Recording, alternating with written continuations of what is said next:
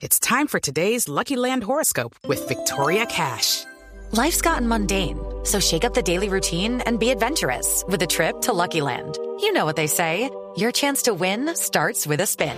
So go to LuckyLandSlots.com to play over 100 social casino-style games for free for your chance to redeem some serious prizes. Get lucky today at LuckyLandSlots.com.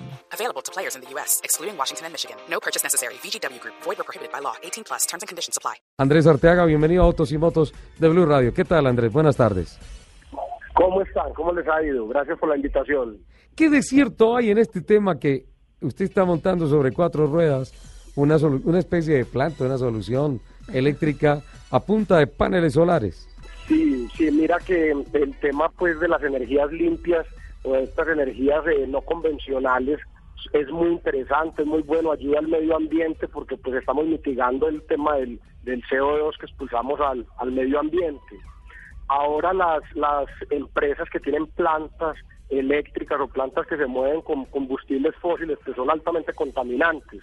Nosotros estamos en la tarea de montar estas plantas que funcionen y se abastezcan, se abastezcan con energía solar y poder pues cu- eh, cubrir esas necesidades que tienen, como lo que decías ahora, en un autódromo, en una, en, en, no sé, de pronto en ustedes medios que salen a cubrir algunas noticias, de pronto a partes donde no, no hay red eléctrica, donde Sí. son zonas no interconectadas, pues simplemente podemos desplazar este vehículo, que es una planta sobre cuatro ruedas, y abastecer toda la energía que necesiten para poder llevarle las noticias pues, al, al país.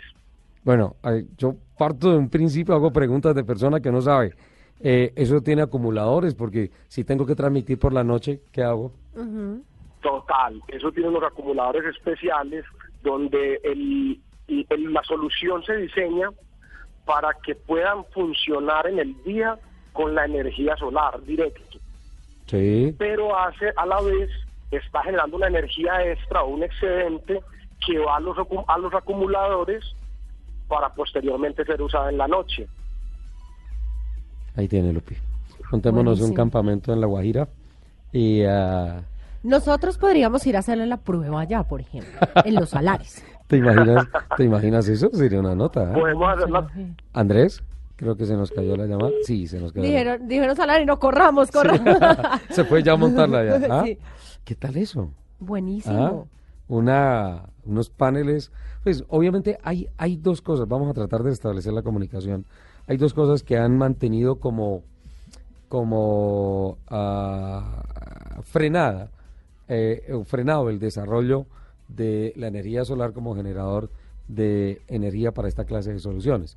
Primero, eh, tienen que ser estáticas. Hay que poner unos paneles muy grandes, entonces todo es estacionario, la energía es estacionaria, no es energía móvil. Y por otro lado está el tema de qué tan eficiente se hace la captura de la energía solar.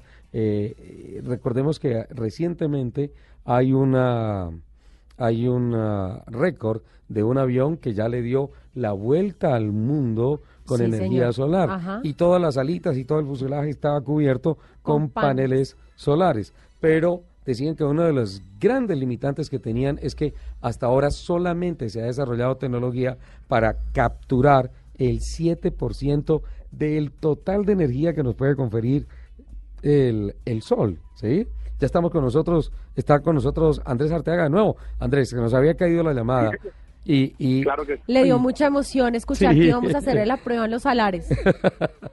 y, a- y arrancó volado para La Guajira.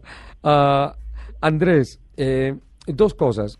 Las grandes limitantes que ha tenido la energía solar es, uno, casi todas las soluciones son estacionarias, por los grandes paneles que se tienen que montar y entonces es un sitio donde captura quietico ahí el sol todo el día y genera energía y todo eso.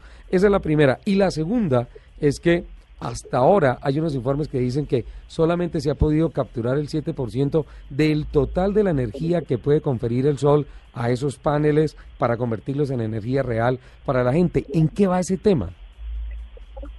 Eh, bueno, mira, el tema, el tema de la eficiencia de los módulos solares eh, ha avanzado mucho y, y va a seguir avanzando. En este momento tenemos, No, lamentablemente no está bien, no está bien la comunicación.